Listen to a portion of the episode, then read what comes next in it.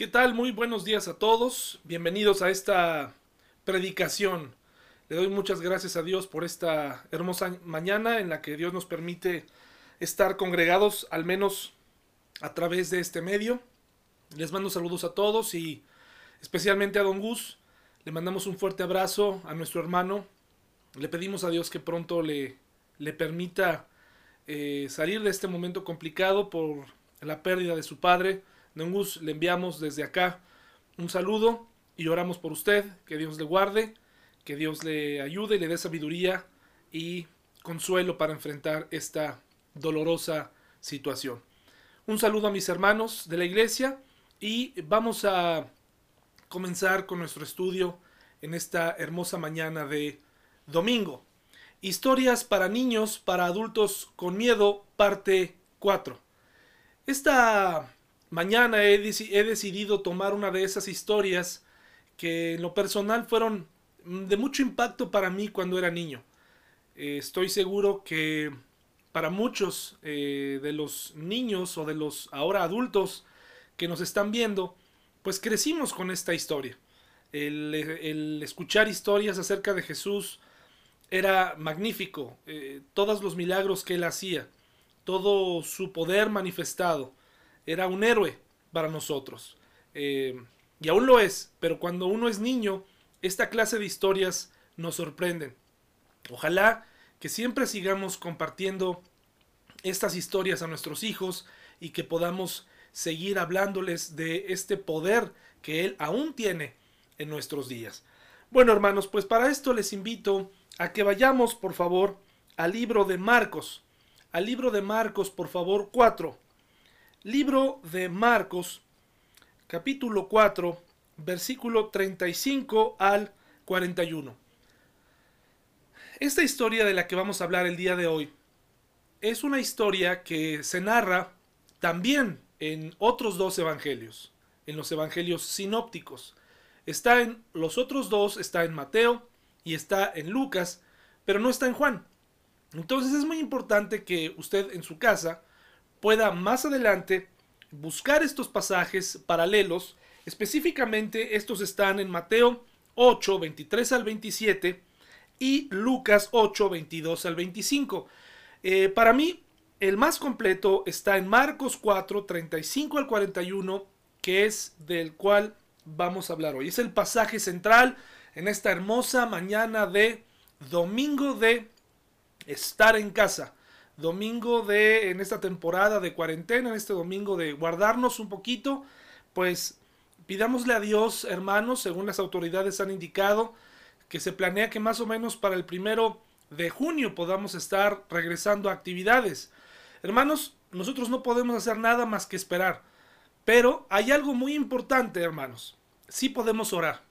Podemos orar para que realmente eh, podamos regresar todos a nuestras actividades, y podamos eh, regresar y volvernos a congregar. Pero recuerde, regresar diferentes, regresar distintos. Bueno, vayamos a Marcos 4, 35 en adelante. 35 al 41. Vamos a buscarlo, mis hermanos, por favor, y vamos a leerlo ahí en nuestra casa. Dice así, mis hermanos, al atardecer, Jesús dijo a sus discípulos, crucemos al otro lado. Así que dejaron a las multitudes y salieron con Jesús en la barca, aunque otras barcas lo siguieron. Estoy hablando de la nueva traducción viviente, estoy leyendo desde la nueva traducción viviente. Pronto se desató una tormenta feroz y, olas violentas entraban en la barca, la cual empezó a llenarse de agua Recuerde que esta barca iba pues con al menos eh, gente que había sido pescadora prácticamente toda su vida. Eh, algunos de ellos habían crecido entre redes y barcas. Eh, tenían negocios de esto. Entonces, ellos estaban familiarizados con la vida en el mar. Y ahorita más, ahorita hablaremos un poquito más al respecto. Jesús estaba dormido en la parte posterior de la barca con la cabeza recostada en una almohada. Los discípulos lo despertaron. Maestro, ¿No te importa que nos ahoguemos? gritaron. Cuando Jesús se despertó, reprendió al viento y dijo a las olas, Silencio, cálmense. De repente el viento se detuvo y hubo una gran calma. Luego, él les preguntó, ¿por qué tienen miedo? ¿Todavía no tienen fe? Los discípulos estaban completamente aterrados. ¿Quién es este hombre? se preguntaban unos a otros. Hasta el viento y las olas lo obedecen. Muy interesante, hermanos, en eh, los otros pasajes paralelos eh, podemos notar que se habla de la noche, ya se estaba viniendo la noche. En este, este es el único pasaje en donde Jesús les dice en la Reina Valera, pasemos al otro lado. O sea, es decir, asegurando que llegarían al otro lado, pasemos al otro lado, hagamos el viaje. ¿Sí? Ahora, muy interesante porque también nos habla de que había otras barcas. Quiero que usted vaya tomando en cuenta esto. Es muy probable que las barcas iban siguiendo a la barca de Jesús. Casi nunca se habla de estas otras barcas que sin duda se vieron involucradas también en la tormenta. ¿Sí? También había este tipo de barcas que estaban siendo involucradas en la tormenta, que, que, siguieron a Jesús, pero también estaban ahí. No solamente la barca de los discípulos. Después les pregunta por qué tienen miedo. Una vez que Jesús eh, lo despiertan, porque él estaba confiado, dormido, él sabía lo que estaba pasando, él, él, conocía a su Padre, conocía a su Dios, y entonces él tenía un propósito que cumplir, así que estaba descansando de un día ajetreado. Y entonces eh, la Reina Valera dice, ¿dónde está vuestra fe? ¿Dónde está? Y después, mis hermanos, eh, cuando el Señor Jesús calma la tempestad, calma el mar, eh, es muy interesante notar que los discípulos dicen, ¿quién es este hombre? Es decir, ya habían pasado algunos, tal vez un año de haber estado con él, tal vez menos.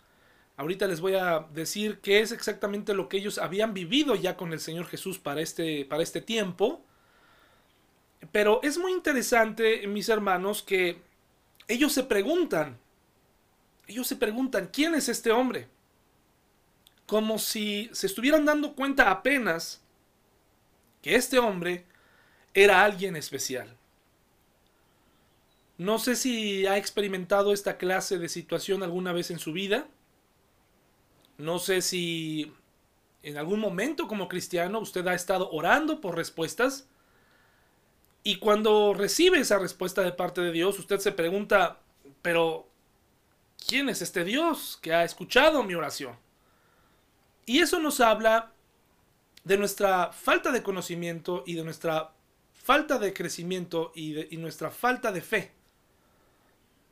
Ahora, la manera más fácil de abarcar este pasaje es sencillamente diciendo que el Señor Jesús dijo, pasaremos al otro lado, eh, de un punto A a un punto B, y que el Señor Jesús de un lado a otro iba y te va a acompañar en los momentos y en las tempestades de tu vida. Y con eso cerremos nuestra Biblia y oremos y creámoslo. Hermanos, es una realidad. El Señor Jesucristo ha prometido estar con nosotros en las tormentas de nuestra vida, en las tempestades que se puedan levantar.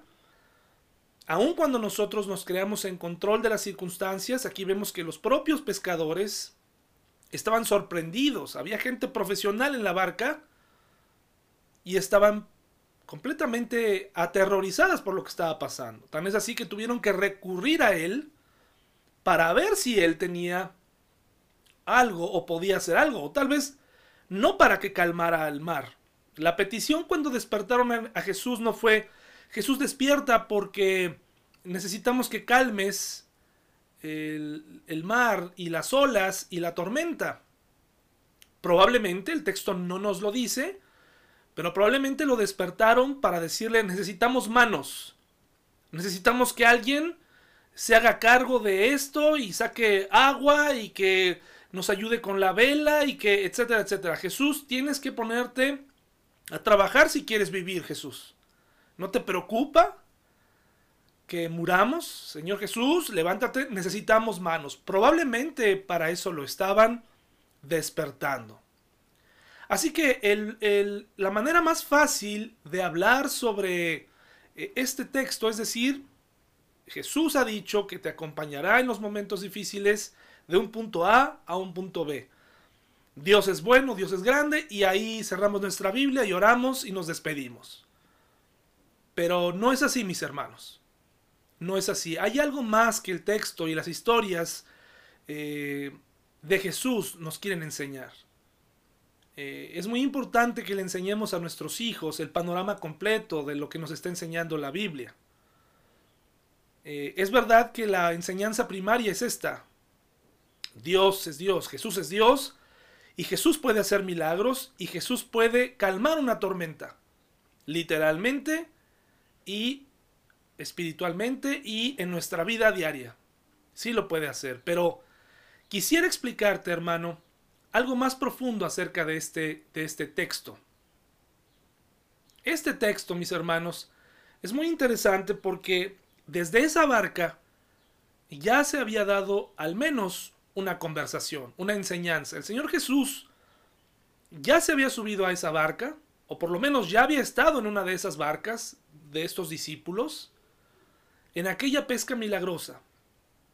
Jesús ya había estado ahí, en el eh, mar de Galilea. Si usted lee la escritura, no se vaya a confundir, no se vaya a espantar. El mar de Galilea también se le conoce como el, el mar de Tiberias, el lago de Genezaret.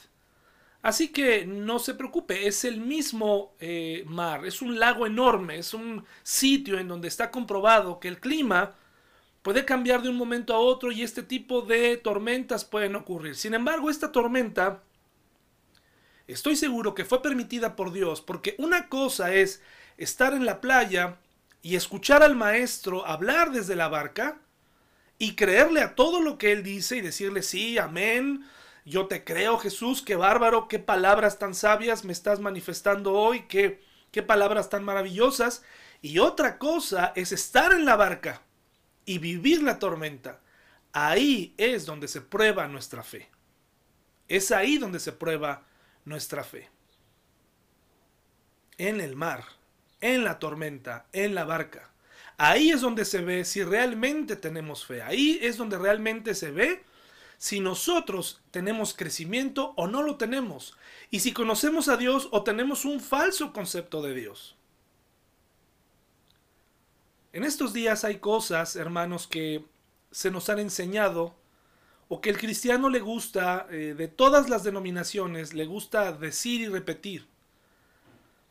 Y nos gusta repetirnoslas a nosotros mismos y pensamos que Jesús eh, realmente puede, eh, eh, o, algunos conceptos, mejor dicho, que no necesariamente son conceptos completos. Si bien no son mentira, probablemente no son conceptos completos. Por ejemplo, me he encontrado últimamente con una, con una de esos bonitos pósters o de esos bonitos ilustraciones donde hay reflexiones acerca de la Biblia.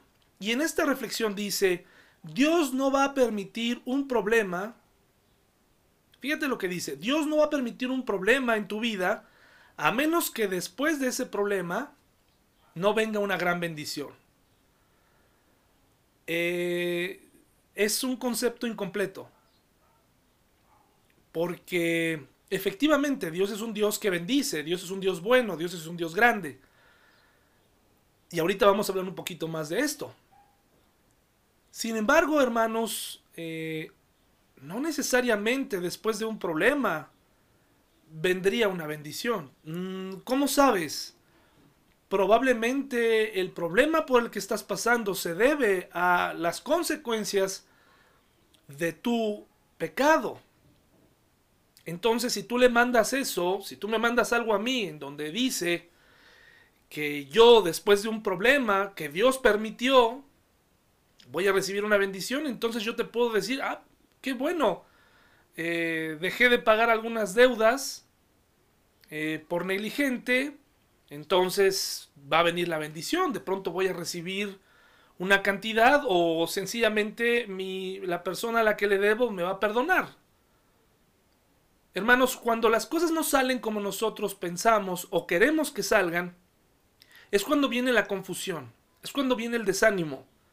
Porque hemos fincado nuestra fe en bonitos coritos, en alabanzas, hemos eh, fijado nuestra fe en lo que interpreta un pastor de la Biblia o de un pasaje, y hemos hecho a un lado nuestro estudio bíblico, nuestro estudio de la Biblia tan importante y tan personal. La barca, hermanos, era una prueba de la fe personal de cada discípulo. La barca, hermanos, era una prueba. Una cosa es estar en la playa escuchando a Jesús cuando todo está bien y otra cosa es estar en la barca. Ahora, hay una gran diferencia entre que Jesús vaya en tu barca y que no, lo, y que no vaya ahí. Probablemente si tú nos escuchas por primera vez o te estás familiarizando con la fe cristiana, los cristianos eh, creemos que la única manera en la que podemos convertirnos en hijos de Dios es permitir que Jesucristo reine en nuestra vida, aceptándole como único Salvador. Eso para nosotros es que Jesús esté en nuestra barca, en medio de este mar, en medio de estas dificultades. Te invito a asegurarte que Jesús esté en tu barca. A propósito, los textos bíblicos nos hablan de que Jesús estaba dentro de la barca. Cuando invita a sus discípulos a subir, Él ya estaba ahí. Él no fue invitado, ¿verdad? Él ya estaba ahí. Él te está invitando, súbete a la barca. Yo quiero ir contigo. Y hay una gran diferencia. Debe haber una gran diferencia entre una barca que navega con Jesús y una barca que navega por su cuenta. Hay una gran diferencia. Una, diferencia enorme y no necesariamente significa que todo acabará siendo a nuestro favor. Eso es algo que el cristiano se resiste a creer. El cristiano quiere creer que todo saldrá bien. Esa es una de esas frases de película en donde todo saldrá bien. No te preocupes, todo saldrá bien. ¿Todo saldrá bien cuándo? ¿En qué momento o cómo? Ahorita quiero explicar más acerca de esto. ¿Se imagina usted estar en medio de la tormenta de pronto, en medio de este mar, eh, con tormentas, con olas enormes, con truenos, perder el control de la nave, no saber qué va a pasar con nosotros, estar completamente a la deriva, perder la ubicación, tratar de salvar la vida de los demás, estar completamente preocupado por esta situación sin saber qué hacer, desesperado. ¿Se ha encontrado en momentos así? Yo sí. Y me he encontrado otra de esas frases que la gente dice, la gente cristiana dice, sin comprender completamente el concepto.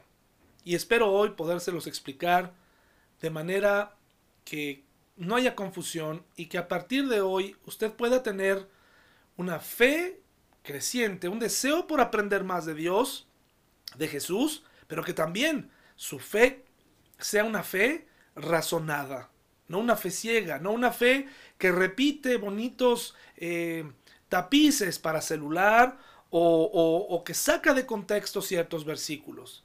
Otra de las frases que nos hemos llegado a encontrar, mis hermanos, es cuando la gente dice, Dios tiene el control.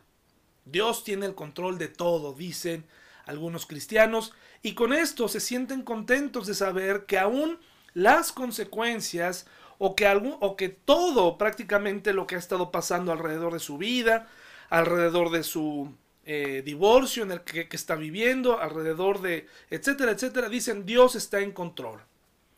Y entonces es aquí donde quisiera yo poder expresar algunas cosas antes de hablar más de lleno de este hermoso pasaje. ¿Qué cosa es el control, hermanos? ¿Qué cosa es el control? El control es el poder o el dominio que una persona o cosa ejerce sobre alguien o algo. Ese es el control, es un poder, es un dominio, ¿ok? Ahora, para saber eh, acerca del control de Dios, quisiera presentarte algunas cosas. En primer lugar, tienes que entender que el control de Dios está eh, asociado a por lo menos cuatro de sus eh, atributos divinos, es decir, lo que Él es. En primer lugar, su omnipotencia, es decir, tenemos un Dios que todo lo puede. Es un Dios que todo lo puede. No hay nada imposible para Dios. ¿De acuerdo? No hay nada imposible para Dios.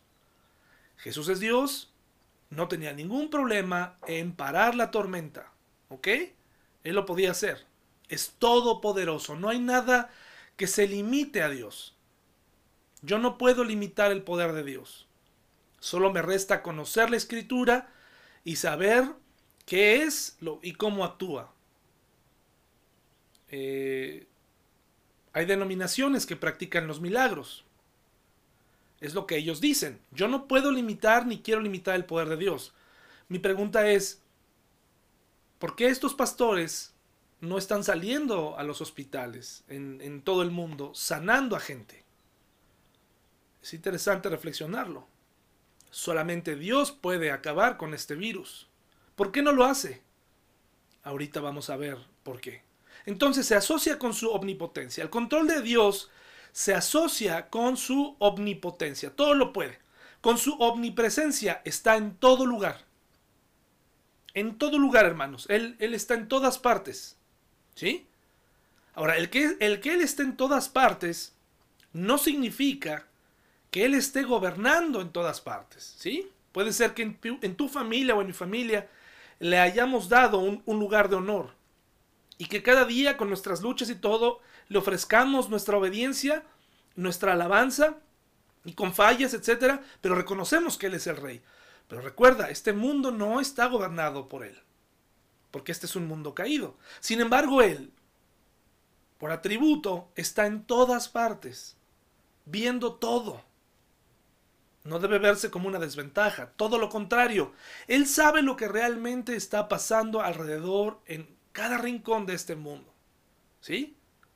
Ahí es donde el cristiano debe descansar, en su omnipotencia y en su omnipresencia. Pero también, mis hermanos, en su omnisciencia, es decir, Él lo sabe todo. Él conoce todo de ti y de mí. Él sabe lo que va a pasar en un minuto, lo que va a pasar en una hora, lo que va a pasar en un año. Y recuerda lo que yo te he dicho respecto a nuestro pecado. No debemos ser fatalistas. Le tenemos que pedir a Dios, Señor, si hay algo en mi futuro que no te agrada, ayúdame, quiero honrarte. Ayúdame, Señor, a, ofrecerte mi vida.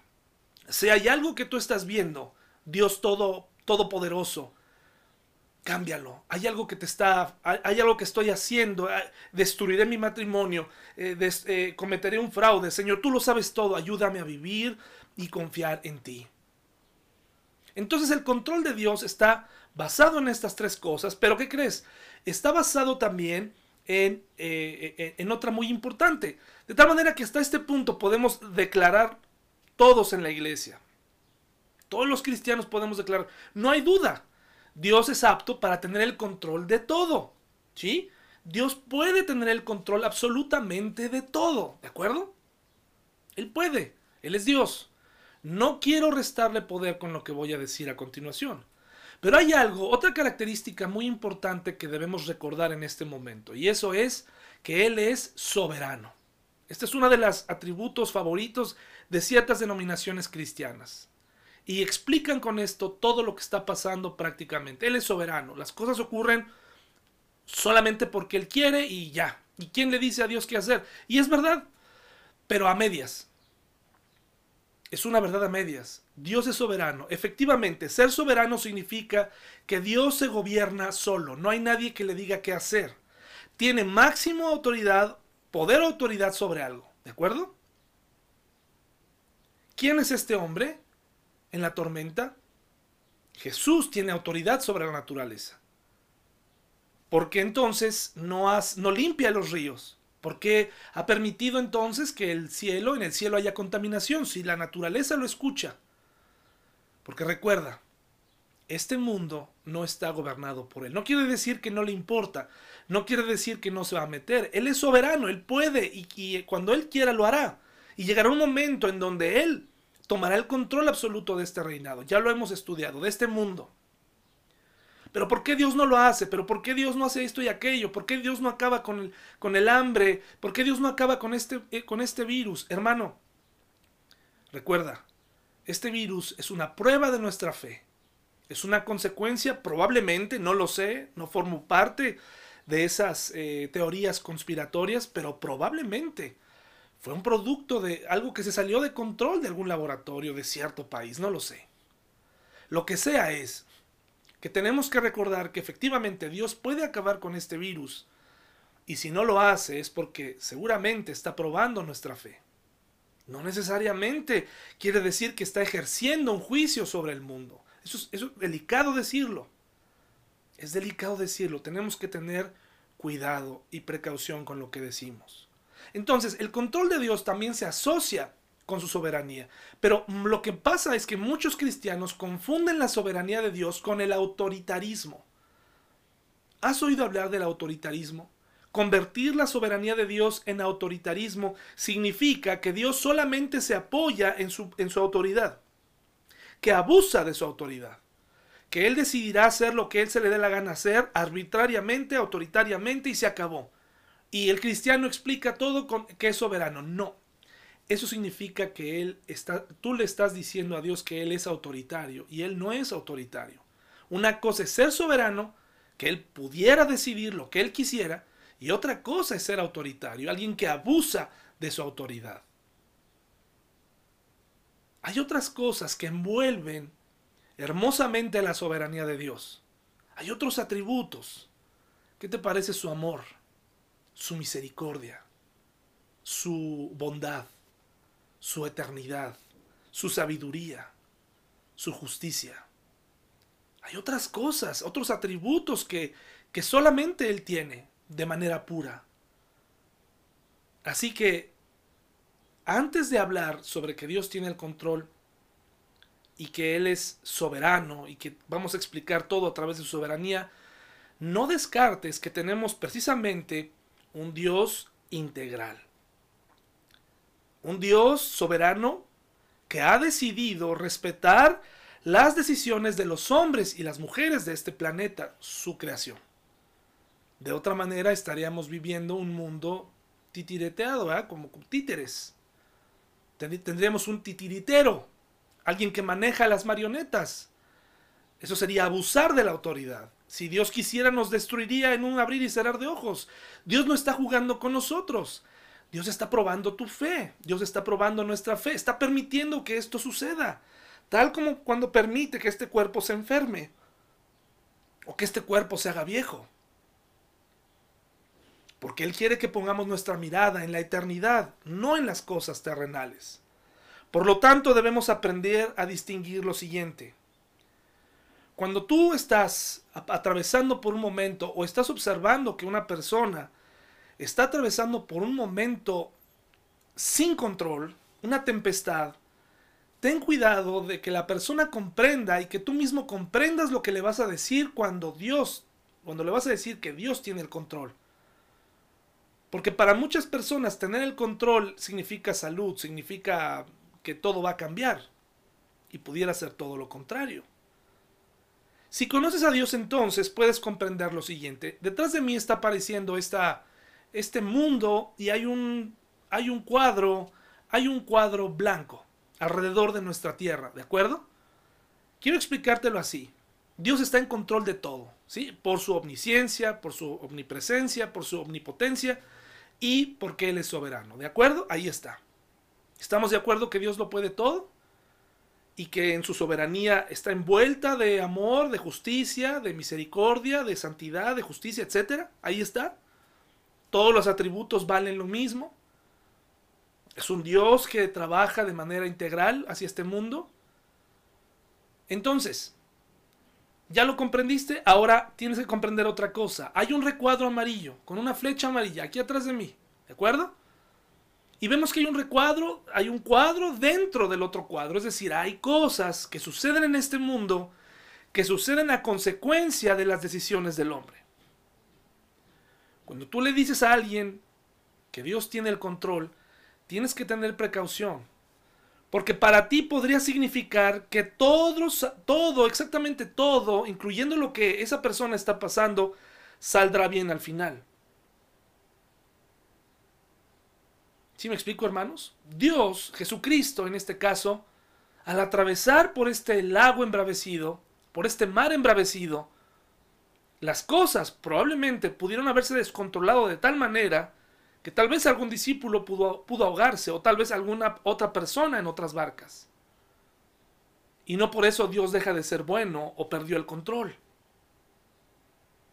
Dios pudiera permitir la enfermedad, la pérdida de nuestra vida, y no por eso significa que Dios perdió el control. Pero cuando tú le dices a alguien que no comprende estos conceptos, pudieras estarlo confundiendo y pudieras enviarlo a, creer que esa persona va a recibir una bendición o, o va a recibir lo que él, él desea. Salud, dinero, va a recuperar a su familia, etc. Cuando no necesariamente es así. C.S. Lewis, el gran apologista, decía que el dolor es el megáfono de Dios y que es una bendición. Porque gracias al dolor en nuestro cuerpo podemos darnos cuenta de un problema.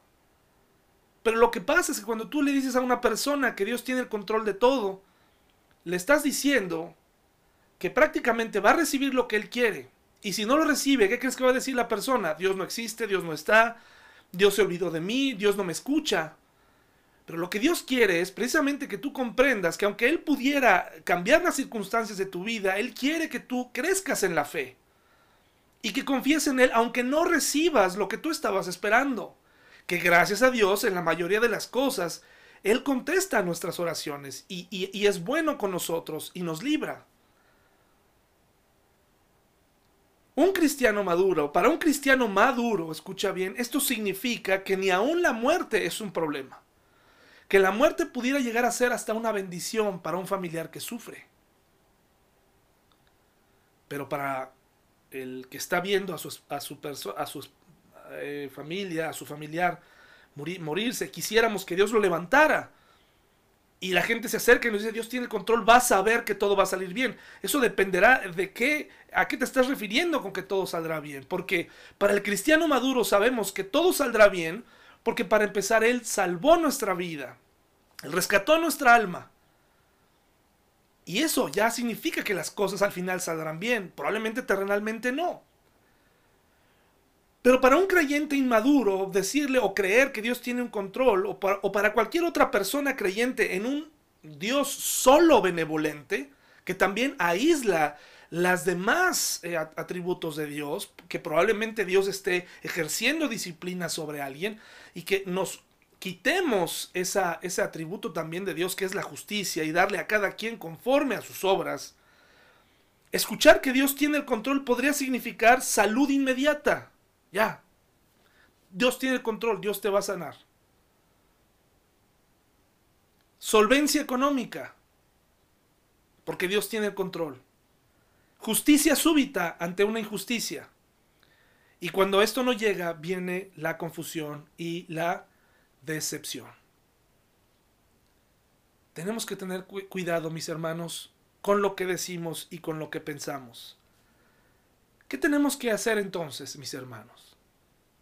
Recordar que tenemos un Dios completo, integral, que sabe lo que hace, que puede todo, que está en todo lugar, y por lo mismo este Dios es digno de toda mi confianza, sin importar que los resultados de su decisión no me beneficien terrenalmente o inmediatamente.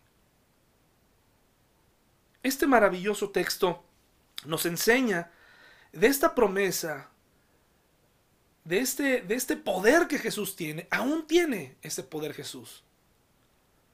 Este, este, este relato de ver a un Jesús que es despertado y verlo actuar en medio de una tormenta y pararla. Hermano, yo deseo que las tormentas de tu vida pasen. Yo deseo, hermano, que no tengas que experimentar eh, una tormenta en medio del mar en tu vida. Pero si la estás viviendo, hermano, le pido a Dios que te dé fe, que aumente tu fe. La Biblia está llena de versículos que nos hablan de que la fe puede crecer. La hacemos crecer cuando oímos. Dios la hace crecer cuando atravesamos problemas como estos. Yo deseo que tú puedas atravesar y que puedas salir bien librado. Y si no, si los resultados fueran pérdida, que puedas mantener tu gozo y que puedas mantener tu fe y que puedas seguir manteniendo tu confianza en un mundo eh, que está acostumbrado a los resultados.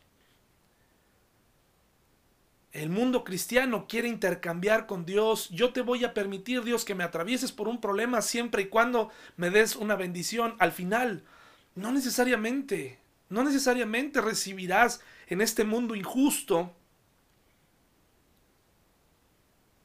lo que tú estabas esperando.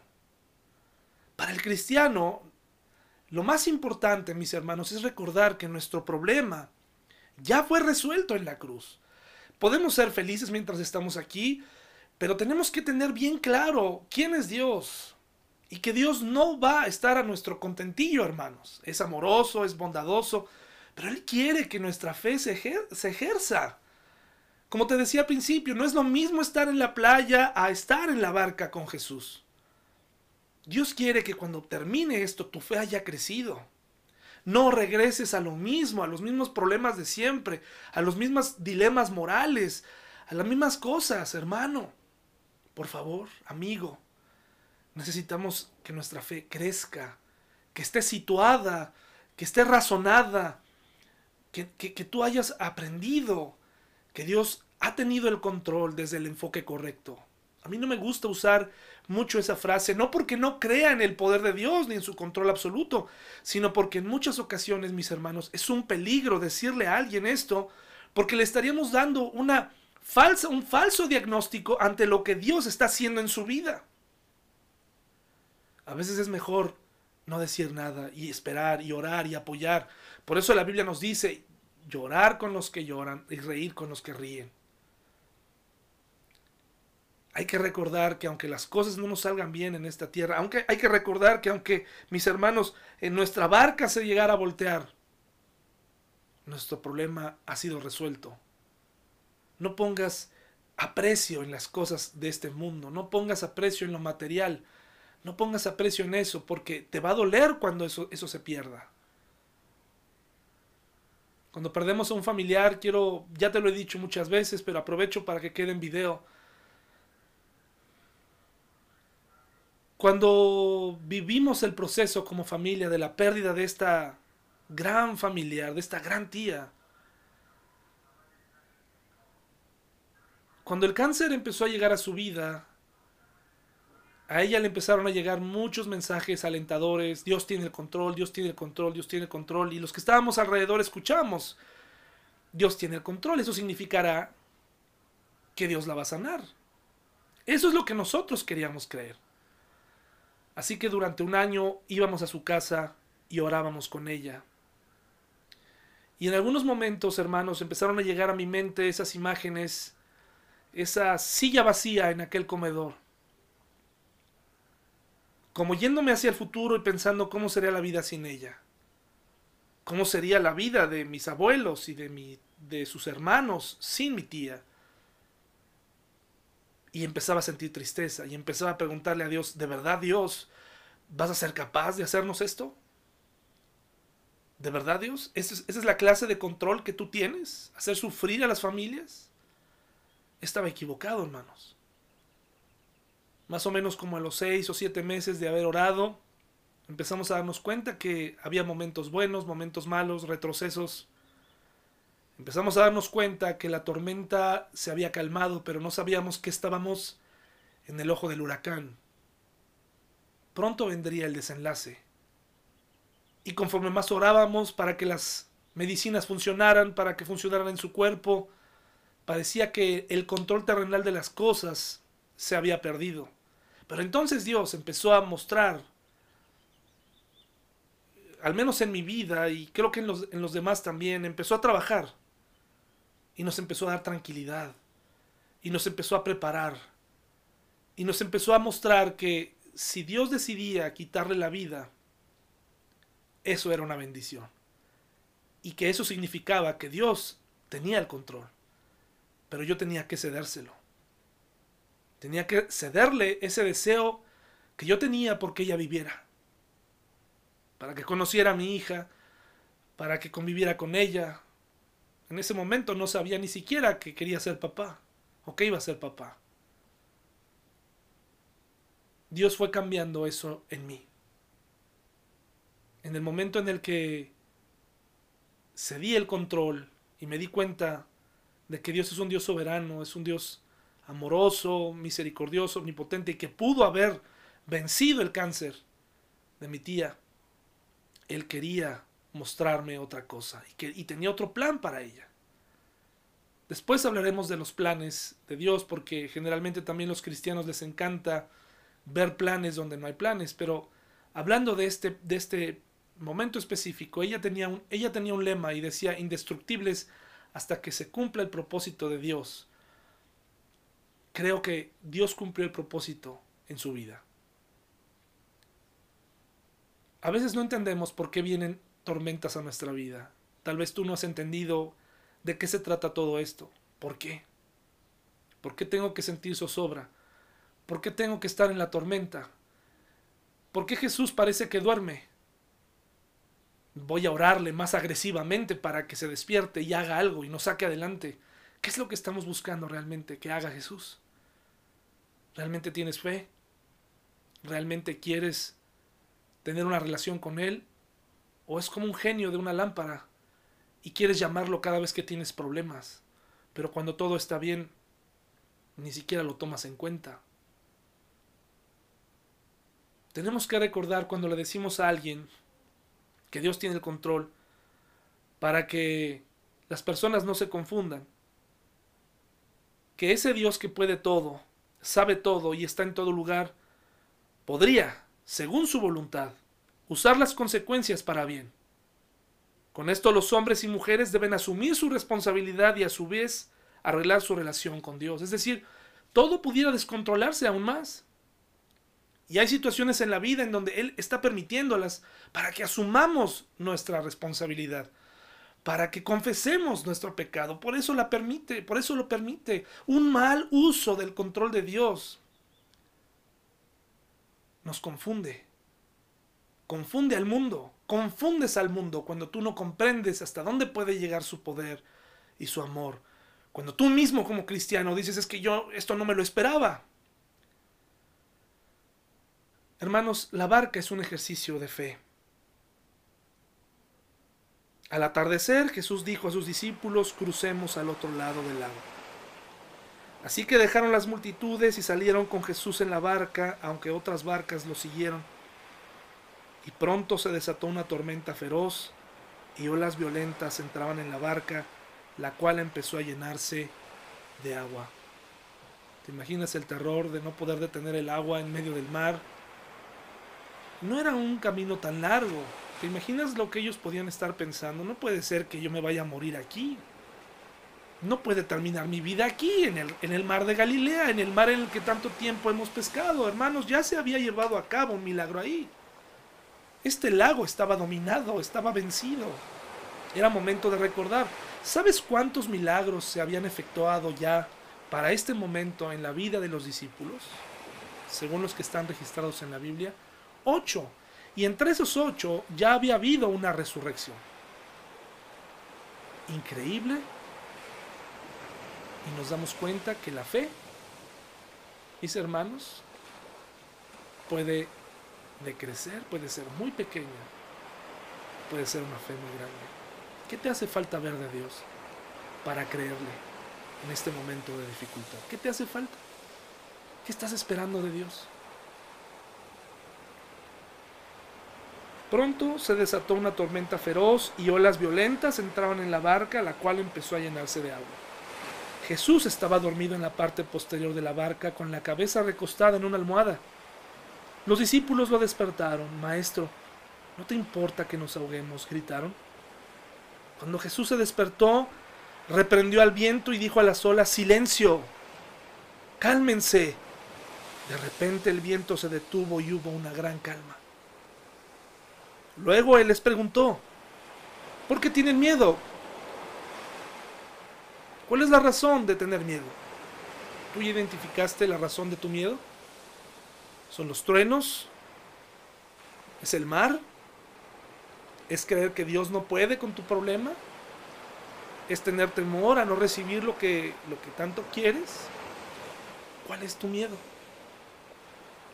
¿Cuál es tu deseo? ¿Cuál es lo que está en el fondo? ¿Qué es lo que buscas realmente?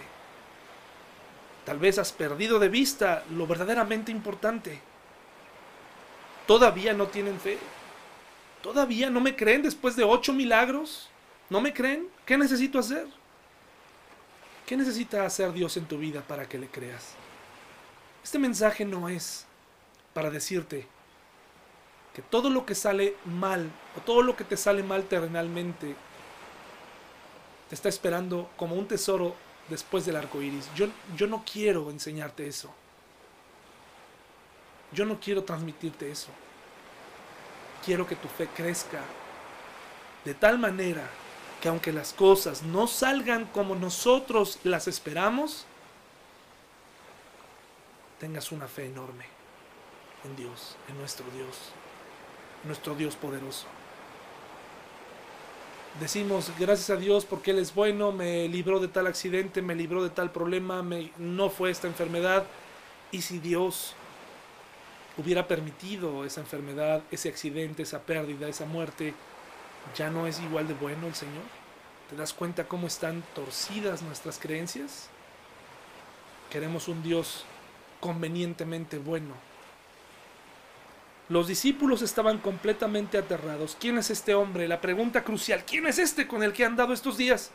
¿Quién es este? El Hijo de Dios. El Hijo de Dios reinará. ¿Sabes cuándo puede reinar? Puede reinar primero en tu vida. Luego puedes ponerlo a cargo de tu familia. Aquí está, Señor, entra. Te cedo todo lugar. Y un día reinará en todo el mundo. ¿Cómo se dará cuenta el mundo? ¿Cómo se dará cuenta en los demás? Por los frutos, las cosas que tú comienzas a desarrollar, tu fe que crece aún en medio de la adversidad, como lo hemos estado viendo en las bienaventuranzas, ser capaz de dar tu vida. Hermano, te invito a que si tú estás atravesando por una tormenta, primero confíes. Dios puede librarte. Dios puede sacarte de ahí. Dios puede hacerte atravesar justo como Él dijo. Si Jesús está en la barca, no tengas miedo cuál sea el resultado. Si Jesús está en la barca, quiero ser enfático, si Jesús está ahí. Si tú andas por tu cuenta, vas a batallar. Eh, hay muchos cristianos filósofos buscando cosas interesantes en vez de las cosas importantes hermano. Que no te sorprenda quién es Jesús. Conoce a Jesús. Conoce lo que Él puede hacer por ti y por mí. Conoce a Jesús. Te invito a que confíes en ese Dios que todo lo puede. Pero número dos, también quiero decirte que si tú eres creyente, no tienes por qué tenerle miedo a los resultados. Si tú estás viviendo una tormenta debido a las consecuencias de tu pecado, hay una solución dice que debemos confesar nuestros pecados y apartarnos de esa manera de vivir y alcanzaremos misericordia y alcanzaremos perdón. Él quiere perdonar, tenemos un abogado. Pero si tú insistes en cerrarte, si tú insistes en seguir un camino contrario a Dios, entonces seguirás enfrentando muchas tormentas y andarás navegando como si no supieras de dónde vinieron y ni por qué. Hermano, analiza. Efectivamente Dios tiene un control general de todo pero hay cosas que suceden debido a nuestras malas decisiones. Hermano, anímate. Si Dios quisiera, pudiera eliminar este virus de la faz de la tierra. Pudiera quitarlo, así, en un abrir y cerrar de ojos. Pudiera hacerlo. ¿Por qué no lo hace? Está probando nuestra fe. Quiere ver que tanto creemos que Él puede. Quiere, que en este momento los cristianos salgamos y seamos luz y sal. Y que le digamos a todos, ¿quién es Jesús? Jesús es mi Salvador. ¿Salvador de qué? Hay muchos creyentes que han estado en el lecho de muerte y siguen repitiendo, Jesús es mi Salvador. Y los que están alrededor, que son incrédulos, dicen, ¿cómo puede llamarle Salvador? Pues porque Él tomó nuestra alma, se hizo cargo de ella, murió por nosotros en la cruz derramó cada gota de su sangre por nosotros para redimirnos. ¿No entiendes todos estos términos? Bueno, ponte en contacto conmigo, déjame un comentario y hablemos. ¿Qué significa todo esto? Es mucho más que religión. Amigo cristiano, te invito a tener valor. Te invito a tener y confiar en un Dios integral. No aísles a Dios, no le quites no le quites atributos. No le pongas más valor a uno que a otro. Dios es un Dios total. No es como tú y como yo. Es un Dios integral. y quiere atravesar contigo en esa barca. Quiere tener una relación contigo. ¿Qué pasó con las demás barcas que estaban ahí? Puede ser que nuestra relación con Jesús traiga bendición a los demás. En la Biblia, en estos relatos, no se registran muertes. Yo deseo que mi vida traiga bendición a los demás. ¿Por qué no oramos para que nuestra vida haga que otras barcas no se hundan? Porque cuando Jesús paró el mar y las olas, también les trajo tranquilidad a esas otras barcas, para darles la oportunidad, para conocerle mejor. Todavía tenía mucho que decirles, llegando al otro extremo de la playa. Si Dios te mantiene con vida, si Dios te ha dado muchas oportunidades, es porque todavía quiere decirte muchas cosas cuando llegues al otro lado de la playa. Hermano, mucho ánimo. Nuestro Dios calma tempestades, nuestro Dios resuelve problemas, nuestro Dios puede rescatarnos. Que Dios te bendiga, hermano.